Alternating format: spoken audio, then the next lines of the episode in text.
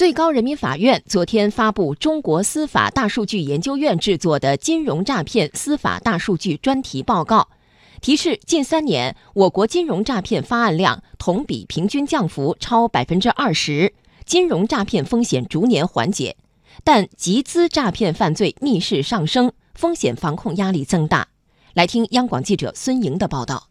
依据我国刑法的规定，金融诈骗罪包括针对集资、贷款、票据、金融凭证、信用证、信用卡、有价证券、保险的八种具体诈骗罪名。人民法院大数据管理和服务平台数据显示，二零一六年全国法院新收金融诈骗一审案件近一万四千件，二零一七年一万一千多件，二零一八年仅为八千四百多件。对于整体发案趋势，中国司法大数据研究院社会治理研究中心主任李俊慧分析：近三年金融诈骗案件同比持续下降，平均降幅在百分之二十左右。信用卡诈骗一直是金融诈骗主要案件类型，在近三年的金融诈骗犯罪案件中，占比约百分之七十八。二零一六年至二零一八年，由一万两千件下降至六千多件。信用卡诈骗总体占比也在呈现逐年下降的趋势，案件量也在呈现逐年下降的趋势，这说明信用卡诈骗犯罪的风险防控取得了一定的成效。报告显示，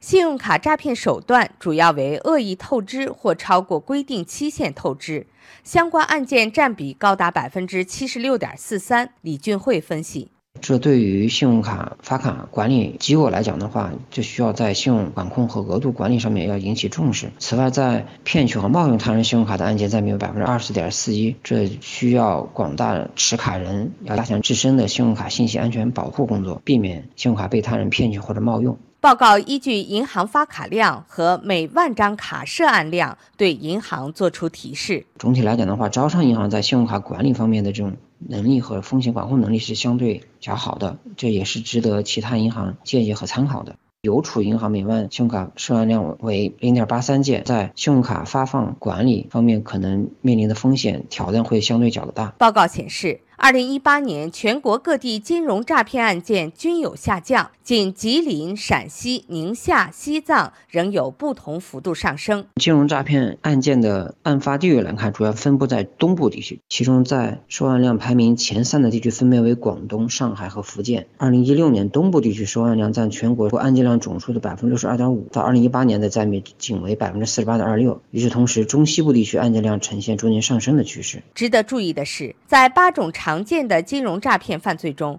排名第二的集资诈骗近两年呈现逐年上涨的趋势，受案量由2016年的一千一百多件上升到2018年的一千四百多件，增幅达百分之二十七。这表明当前集资诈骗的风险防控压力正在逐渐增大，而与此同时，贷款诈骗罪和金融凭证诈骗罪呈现先降后升的这种趋势。这些变化趋势和特点继续引起相关行业从业单位的关注和警惕。